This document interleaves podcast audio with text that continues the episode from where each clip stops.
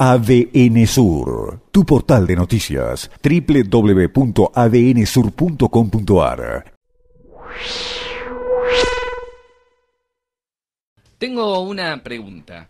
¿Era evitable la tragedia que estamos lamentando en la zona cordillerana? Eh, estamos eh, viendo, reconociendo, podríamos decir, el estado de precariedad de los servicios públicos. Eh, lamentablemente, la costumbre argentina de lo atamos con alambre muchas veces nos salva, pero también en ese salvarse muchas veces va tapando los problemas como viene ocurriendo. Lo reconocía hoy el, funcionario con el que estuvimos dialogando, Eugenio Kramer. La, el desfinanciamiento de servicios públicos, la desinversión que ha habido en los últimos años en los servicios públicos, eh, explica parte de esta situación de precariedad que estamos viviendo. El funcionario decía, bueno, no se puede vincular lo que ocurrió con esta precariedad. Uno no está tan seguro de que no sean cosas vinculables habrá que ver. Nosotros no vamos a profundizar ahora en especulaciones. A medida que la justicia avance, lo determinará.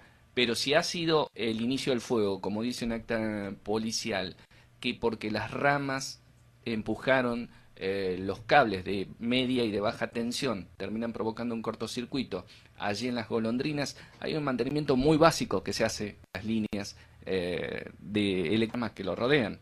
Eh, despejar el área en las que están ubicadas. Decimos esto simplemente como una idea después de haber eh, visto y confirmado lo que decía un electricista de Puyen, precisamente esto, de que en muchos casos en los transformadores se reemplazaban fusibles por alambre de fardo ante la falta de mantenimiento. Y entonces reaparece esta pregunta, ¿era evitable la tragedia?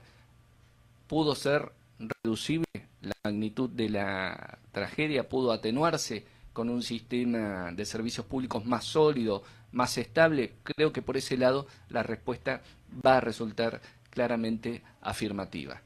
¿Cuánto costará salir de esta situación? ¿Cuánto costará eh, volver no al estado anterior, que era precario, sino a contar con estructuras de servicios públicos realmente sólidos? Es un interrogante que lamentablemente no tiene por ahora respuestas, porque así como hablábamos hoy del costo de reconstruir viviendas, en una provincia que viene dando muestras del quebranto económico que está atravesando, esto viene a sumarse, lamentablemente, como una pesadilla de la que va a costar salir por un largo tiempo.